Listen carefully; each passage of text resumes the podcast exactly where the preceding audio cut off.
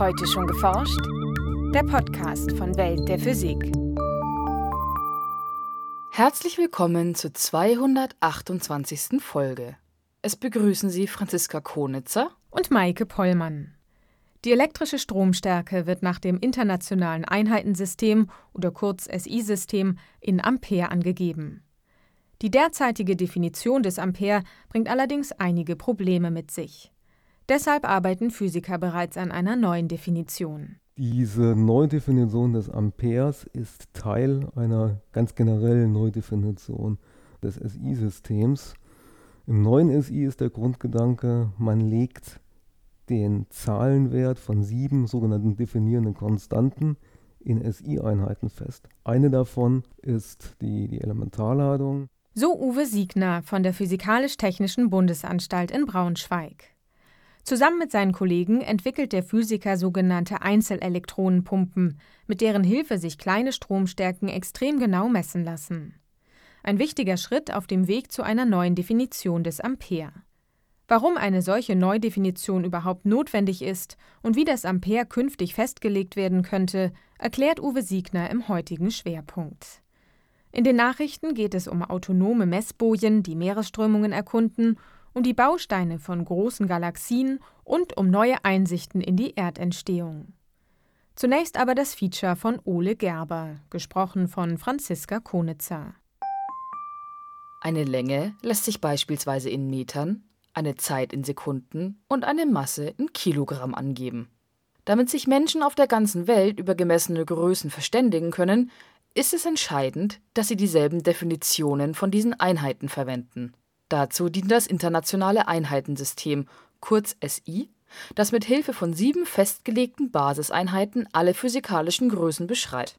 Bis zum Jahr 2018 wird dieses Einheitensystem grundlegend überarbeitet. Im neuen SI ist der Grundgedanke, man legt den Zahlenwert von sieben sogenannten definierenden Konstanten in SI-Einheiten fest. Eine davon ist die, die Elementarladung.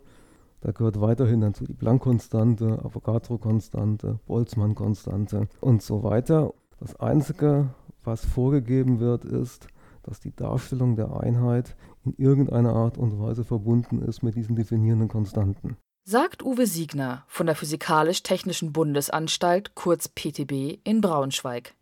Die sieben Basiseinheiten sind neben Meter, Sekunde und Kilogramm Kelvin für die Temperatur, Mol für die Stoffmenge, Candela für die Lichtstärke und das Ampere für die Stromstärke. Abgesehen von dem Meter, der Sekunde und der Candela werden alle diese Einheiten neu definiert. Eine große Herausforderung stellt dabei die Stromstärke dar Stromstärke ist bewegte Ladung pro Zeit, also fließende Ladung. Oder genauer gesagt, man setzt die Ladung, die pro Zeiteinheit durch einen Leitungsquerschnitt fließt, ins Verhältnis zu dieser Zeiteinheit. So ist die Stromstärke definiert. Im Lauf der Geschichte verwendete man unterschiedliche Einheiten für die Stromstärke. Und auch die Definition für das Ampere, seit 1881 als internationale Einheit der Stromstärke festgelegt, wandelte sich. Die aktuell gültige Definition, die aus dem Jahr 1948 stammt, basiert auf den magnetischen Eigenschaften von elektrischen Leitern. Zwei stromdurchflossene Leiter üben Kräfte aufeinander aus, ziehen sich an oder stoßen sich ab. Und dann hat man die Einheit der Stromstärke so definiert, dass man gesagt hat, man nimmt zwei unendlich lange Drähte, unendlich dünn. Und wenn zwischen diesen beiden Drähten pro Meter Draht eine Kraft von 2 mal 10 hoch minus 7 Newton herrscht, dann ist die Stromstärke in den Drähten genau 1 Ampere. Die jetzige Definition des Ampere ist allerdings problematisch. Denn eine Versuchsanordnung mit unendlich langen Drähten, die darüber hinaus noch unendlich dünn sein müssen, lässt sich nicht realisieren. Daher wird die Stromstärke meist indirekt über den Zusammenhang von Spannung und elektrischem Widerstand bestimmt. Im Rahmen der generellen Neugestaltung des SI-Einheitensystems soll auch das Ampere angepasst und zukünftig über die Elementarladung definiert werden. Der neue Ansatz geht eigentlich auf die ursprüngliche Definition der Stromstärke zurück. Also Stromstärke ist Ladung, die pro Zeiteinheit durch einen Leiterquerschnitt fließt, geteilt durch die Zeiteinheit. Und in dem neuen Ansatz geht man eigentlich genau davon aus und legt im SI die Elementarladung fest und kann dann die Stromstärke darstellen, indem man ja, die Anzahl von Elektronen, und man weiß, jedes Elektron trägt eine Elementarladung, misst, die durch einen Leiterquerschnitt fließt.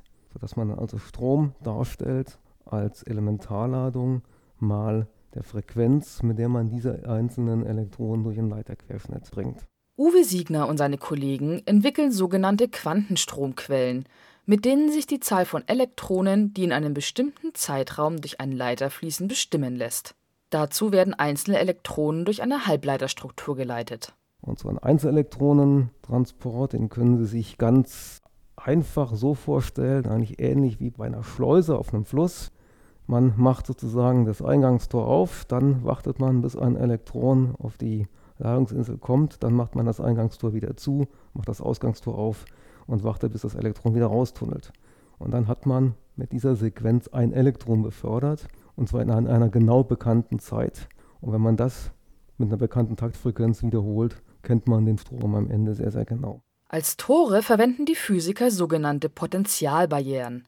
Gemäß der klassischen Physik können Elektronen eine solche Barriere nur überwinden, wenn sie genügend Energie besitzen. Doch in der Quantenmechanik gibt es eine gewisse Wahrscheinlichkeit, dass Elektronen diese Barriere trotz zu geringer Energie durchdringen bzw. durchtunneln, wie Physiker diesen Vorgang nennen. Tunneln ist ein quantenmechanischer Prozess, der es halt erlaubt, dass ein Teilchen von einem Ort A zu einem Ort B gelangt, obwohl dazwischen eine Potentialbarriere ist, also ein rein quantenmechanischer Effekt. Klassisch wäre kein Transport möglich. Der würde sozusagen das Teilchen gegen die Barriere prallen und äh, könnte nicht durchdringen. Quantenmechanisch ist das möglich. Die Höhe der Barrieren können Siegner und sein Team anpassen und so genau kontrollieren, wie viele Elektronen den Aufbau in einem bestimmten Zeitraum durchqueren. Verbunden mit der Elementarladung, die jedes Elektron trägt, ergibt sich hieraus die Stromstärke. Bisher lassen sich Stromstärken im Bereich von Picoampere, also Billionstel Ampere, erfassen. Im Picoampere-Bereich könnte man die Quellen zum Beispiel zur Kalibrierung von Dosimetern einsetzen, weil die ionisierende Strahlung zu Ladungen und auch zu einem Strom führt. Wenn man den Strom präzise messen will, könnte man den direkt vergleichen mit bekannten Strömen aus solchen Quantenstromquellen. Darüber hinaus kann man diese Ströme natürlich hochskalieren mit ausgeklügelten Verstärkertechniken, die einem dann aus dem Bereich von hunderten Picoampere oder knapp einem Nanoampere in den ja, Mikroampere-Bereich und darüber hinaus bringen. Für Stromstärken ab dem Milliampere-Bereich würde allerdings wieder der indirekte Weg über die Spannung und den Widerstand gewählt werden. Denn je größer die Stromstärke, desto mehr Elektronen müssen pro Sekunde die Schleuse einzeln passieren, und das erfordert immer höhere Taktfrequenzen. Mit der heutigen Technik sind daher Grenzen gesetzt. Neben dem Maximum an Stromstärke, das sich erreichen lässt, ist jedoch vor allem auch die Unsicherheit der Messwerte relevant. Das neue SI tritt in 2018 in Kraft und das Ziel ist, ja zum Zeitpunkt der, der Inkraftsetzung des neuen SI Quantenstromquellen zu haben, die das Ampere im neuen SI mit einer geringeren Unsicherheit darstellen, als die Ampere-Darstellung im heutigen SI möglich ist. Das heißt mit einer Unsicherheit von wenigen Teilen in Zinnoiden. Das wollen wir hier an der PDB erreichen. Diesem Ziel, den Fehler auf sieben Nachkommastellen zu begrenzen, sind die Forscher bereits sehr nahe gekommen. Zur Messung der Unsicherheit wird ein in der Quantenstromquelle eingebauter Detektor verwendet. Während der Messung misst dieser die Anzahl der Elektronen, die in jedem Zyklus den Aufbau durchqueren. Hieraus lässt sich die Unsicherheit der Messung ermitteln. Mit diesem Konzept wollen Uwe Siegner und seine Kollegen die Quantenstromquellen weiter verbessern, sodass sie 2018, wenn die Neudefinition des Ampere offiziell in Kraft tritt, einsatzbereit sind. Nachrichten Ganze Schwärme kleiner Roboterbojen könnten dabei helfen, die noch ungeklärten Bewegungen von winzigen Krebstieren, Algen und anderen Kleinstorganismen im Meer zu verstehen.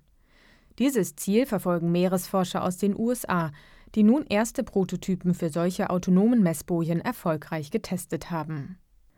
Die nun entwickelten Tauchsonden können das Volumen ihres Schwimmkörpers über einen integrierten per Motor bewegbaren Kolben verändern. Vergleichbar mit der Schwimmblase eines Fisches reguliert jede Tauchboje so ihren Auftrieb völlig selbstständig und hält sich in einer konstanten Wassertiefe. Im Innern der Plastikhülle verbirgt sich die Elektronik der Sonde mitsamt Akku, Datenspeicher, Mikrofon, Kompass und Sensoren für Temperatur, Druck sowie Beschleunigung. Zu Testzwecken ließ das Team insgesamt 16 Tauchbojen in einem etwa 300 Meter weiten Areal ohne eigenen Antrieb mit der Meeresströmung driften, genau wie natürliches Plankton. Mit den ersten Messdaten sind die Forscher sehr zufrieden, wie sie in der Fachzeitschrift Nature Communications berichten. Die Meeresströmungen ließen sich mit hoher Genauigkeit aufzeichnen. Geht es nach den Forschern, sollen schon bald ganze Schwärme aus Hunderten oder Tausenden dieser Messsonden die Unterwasserwelt erkunden. Solche Missionen könnten je nach Speicherkapazität der installierten Akkus sogar mehrere Tage dauern und weitaus größere Areale als bisher abdecken. Die autonomen Tauchbojen bieten damit ein großes Potenzial, offene Fragen zur Planktonbewegung zu beantworten. Einem internationalen Astronomenteam ist erstmals ein Einblick in eine entscheidende Phase der Galaxienentstehung gelungen. Die Forscher identifizierten mehrere Gruppen von Zwerggalaxien, die vermutlich im Verlauf von Jahrmilliarden jeweils zu einer einzigen großen Galaxie verschmelzen werden. Bislang waren Zwerggalaxien lediglich als Begleiter großer Galaxien bekannt. Die Wissenschaftler hatten in der bislang umfangreichsten Durchmusterung des Nachthimmels dem Sloan Digital Sky Survey, nach engen Paaren von Zwerggalaxien gesucht. Insgesamt 60 derartige Paare fanden sie weit abseits von großen Galaxien. Anschließend fahndeten die Astronomen in der Umgebung dieser Paare nach weiteren Zwerggalaxien. Dabei stießen sie auf sieben Gruppen von Zwerggalaxien, bei denen es sich nicht, wie sonst üblich, um Begleiter einer großen Galaxie handelt Weitere Beobachtungen mit anderen Teleskopen bestätigten dann den Verdacht des Teams, dass es sich bei diesen Gruppen um durch die Schwerkraft gebundene Strukturen handelt. Laut dem sogenannten hierarchischen Modell ist die Verschmelzung von Zwerggalaxien im jungen Kosmos der erste Schritt zur Bildung der im heutigen Kosmos dominierenden großen Galaxien. Jede der nun aufgespürten Gruppen enthält drei bis fünf sichtbare Zwerggalaxien mit Massen im Bereich von vier bis 20 Milliarden Sonnenmassen aus ihnen könnten also Galaxien von bis zu 100 Milliarden Sonnenmassen entstehen, so die Forscher im Fachblatt Nature Astronomy. Die Entstehung der Erde ist offenbar anders verlaufen als bislang angenommen. Das zeigen die bislang genauesten Untersuchungen der Isotopenverhältnisse in Meteoriten durch zwei Forscherteams aus den USA und Deutschland. Verschiedene chemische Elemente lieferten den Wissenschaftlern dabei einen Einblick in verschiedene Epochen der Erdentstehung. Durch ihre Analysen gelangten die Forscher unter anderem zu dem Schluss, dass zwar die ersten 60 Prozent der Erde aus Bausteinen entstanden, die aus unterschiedlichen Regionen des Sonnensystems stammten und damit auch unterschiedliche Zusammensetzungen besaßen, danach jedoch dominierten Meteoriten, die ihren Ursprung im inneren Sonnensystem hatten und arm an Wasser und anderen flüchtigen Stoffen waren. Das Wasser kam demnach nicht, wie bislang vermutet, erst spät durch Kometen und Asteroiden zur Erde, sondern bereits in einer frühen Phase der Erdentstehung. Die Ergebnisse lieferten zudem eine Erklärung für die ähnliche Zusammensetzung von Erde und Mond, so die Wissenschaftler im Fachblatt Nature. Die meisten Forscher gehen heute davon aus, dass der Mond aus den Trümmern einer Kollision der Protoerde mit einem maßgroßen Objekt entstand, das nach bisherigen Vorstellungen eine andere Isotopenzusammensetzung aufwies als die Erde. Der Mond und die heutige Erde zeigen aber eine erstaunliche Ähnlichkeit bezüglich ihrer Isotopenverhältnisse. Nur durch eine sehr feine Abstimmung der Parameter des Zusammenpralls gelang es Forschern bisher, diese Ähnlichkeit zu reproduzieren. Wenn jedoch die späte Phase der Erdentstehung von Himmelskörpern aus dem inneren Sonnensystem dominiert wurde, hätte das maßgroße Objekt eine ähnliche Zusammensetzung wie die Protoerde besessen. Und damit wäre keine Feinabstimmung bei der Entstehung des Mondes mehr nötig. Das war's für heute. Die nächste Folge hören Sie am 9. Februar. Welt der Physik wird Ihnen präsentiert vom Bundesministerium für Bildung und Forschung und der Deutschen Physikalischen Gesellschaft.